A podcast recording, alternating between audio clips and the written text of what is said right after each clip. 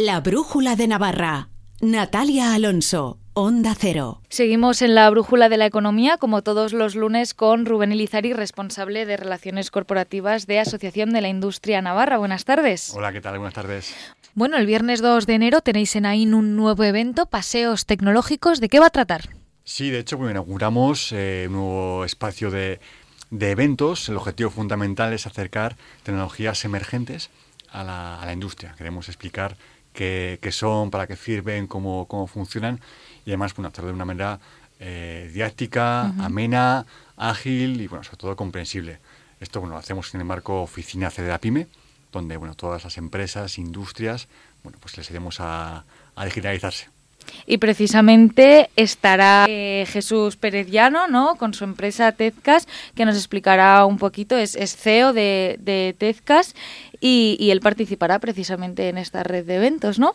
Bueno, sí, participaré y desde luego será un honor, un placer y agradecer a AIM por, por la oportunidad. Explícanos lo primero de todo qué es Tezcas y también qué mostraréis y qué enseñaréis en esta sesión. Pues lo, lo intento hacer lo más breve y comprensible posible. Eh, Tezcas nace pues con un objetivo muy claro de, de naturalizar la, la, interacción entre, bueno, entre las personas y la tecnología, ¿no? Uh -huh. Siempre intentan, bueno, ahora mismo la tendencia es meter la tecnología en todos sitios. Nosotros creemos que tiene que estar al servicio de, la, de las personas. Y, y, de todas las personas, ¿no? Bueno, muchas veces se pone el foco solo en el usuario de la tecnología, pero luego detrás hay un equipo, pues tú lo sabrás muy bien, ¿no? Pues, uh -huh. pues eres un poco la, la voz visible o, o, invisible, si quieres, ¿no? Pero la voz de la radio, pero detrás hay todo un equipo. Entonces nosotros siempre nos enfocamos en que todo el mundo se favorezca de esta, de esta tecnología. Uh -huh. y, y esto lo hacemos desde el mundo médico, hasta el mundo industrial. Hacemos para ayudar a um, cirujanos, ayudar a enfermeras, ayudar a que puedan interactuar con cualquier tipo de tecnología en un entorno tan crítico como es el de salvar vidas. Sí. Y de ahí lo, lo llevamos a la, a la, industria para qué? Pues para todo el proceso de trazabilidad, eh, producción, mejora de calidad, pues todo esto, ¿no? Que lo puedan hacer de la forma más sencilla posible y, y más transparente para, para la gente. Precisamente mencionábamos, ¿no? La tecnología emergente. ¿Cuáles son las ventajas de esta tecnología? Bueno, pues la, la, primera al final es la que no se ve, ¿no? De decir, esto no te cambiamos nada de tu proceso tecnológico, pero sí que favorecemos que todo queda trazado por uh -huh. un tema de seguridad, por un tema de mejora de los procesos. Se, se entiende mejor con ejemplo, ¿no? Eh, si tú, por ejemplo, necesitas un asistente, alguien que te ayude a manejar los ordenadores porque no puedes tocar absolutamente nada, o porque lo tienes que hacer eh, o estabas haciéndolo en papel, pero tienes tus procedimientos. Ahora imagínate que a través de voz, con esta tecnología, tú eres capaz de hacer esto de una forma tan natural como lo estamos haciendo tú y yo, ¿no? Uh -huh. Comunicándonos así a través de la, eh, de la voz. Y eso es un poco lo que llevamos a, a, estos procesos. ¿Y qué tipo de empresas pueden beneficiarse especialmente con este tipo de, de tecnología? ¿Con quién trabajáis vosotros?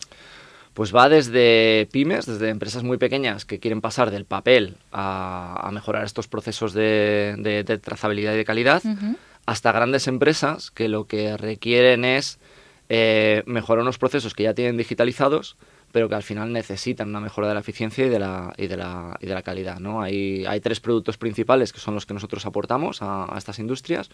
Uno es Arch, que es el, la mejora de esta, de esta calidad y de, uh -huh. de proceso continuo otro sería Matrix, que lo que permite es eh, solucionar un problema de los técnicos. Ahora los técnicos son gente muy especializada, pero muy escasa. Uh -huh. Y ya no solo eso, tienen que, les tienen que hacer viajar, hay un tema de huella de carbono, ¿no? que está muy de moda ahora. Pues oye, pues si se me rompe algo en China y tengo que mandar un técnico de España, pues al final coge un vuelo para una operación que puede durar eh, dos minutos, diez, claro. quince, ¿no? Entonces solucionamos esto con un control remoto desde aquí y, y, finalmente también tenemos una forma de comunicarte con cualquier tipo de máquina, desde un robot hasta, yo que sé, una calculadora, ¿no? Por poner un ejemplo absurdo, eh, a través de la voz, de una forma muy, muy sencilla. Esos tres productos son los que ayudan a darnos esa mejora integral en, en industria y en sanidad.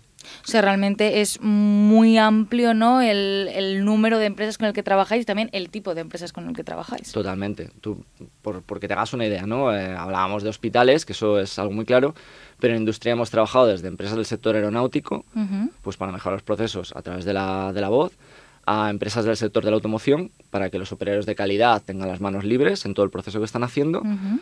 hasta ahora, pues a través de AIN, ¿no? que nos han dado un muy buen contacto y de hecho han sido ellos los que han hecho toda la introducción, eh, empresas de, de, de, ganadería. Que dices, uh -huh. oye, ¿y esto por qué? Bueno, pues porque de nuevo tienen el problema de que eh, el entorno es sucio, eh, en papel no podían tomar las notas como tenían que hacerlo y digitalizar en un entorno donde se te puede caer la tablet al suelo, ¿no? En ese entorno donde tienes que tener las manos libres, pues era mucho más fácil hacerlo por voz. Entonces es una tecnología muy transversal, como, como puedes ver. Y es verdad que al final de la tecnología lleva de la mano lo positivo, pero también lo negativo, ¿no? También existen riesgos, como comentábamos en el área médica, ¿no? Das datos, pues que al final son sensibles. ¿Cómo funcionáis en este aspecto para llevar un control y una regulación? Sí, bueno, nosotros obviamente al estar dentro del campo médico tenemos que cumplir una serie de protocolos y, cumplir con la reglamentación propia del sector. Pero al final un poco esto viene de la mano de lo que comentaba antes, de intentar dar un poco el servicio completo, esa naturalización que no sea solo para el usuario, sino también para el técnico de IT que, o de informática, ¿no? que, es responsable de toda esa seguridad de datos. Entonces lo que hacemos es que la integración con cualquier sistema sea muy sencilla y trabajamos mucho en la protección de datos. Por ponerte un ejemplo, cuando trabajamos en quirófano, pues en borronas caras de la gente que hay dentro de ese quirófano, eh, nombres, te aseguras de que no salgan datos, instalamos en los propios servidores, aquí es lo más técnico que voy a contar hoy, lo prometo, pero instalamos en los propios servidores del hospital o de la empresa para que los datos nunca salgan de, ese entorno y no vayan al exterior, con lo cual no, sean hackeables tenemos muy, muy en cuenta esas medidas de seguridad y protección dentro de las empresas.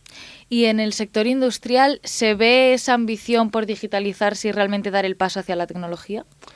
Totalmente, o sea, desde luego la ambición y las ganas se ven, lo que, lo que ocurre es que muchas veces eh, hay pues esa, esa barrera, ¿no? esa, esa resistencia al cambio, ese sesgo del statu quo, ¿no? De, de, no querer cambiar las cosas cuando llevas 15 20 años haciendo de una determinada manera.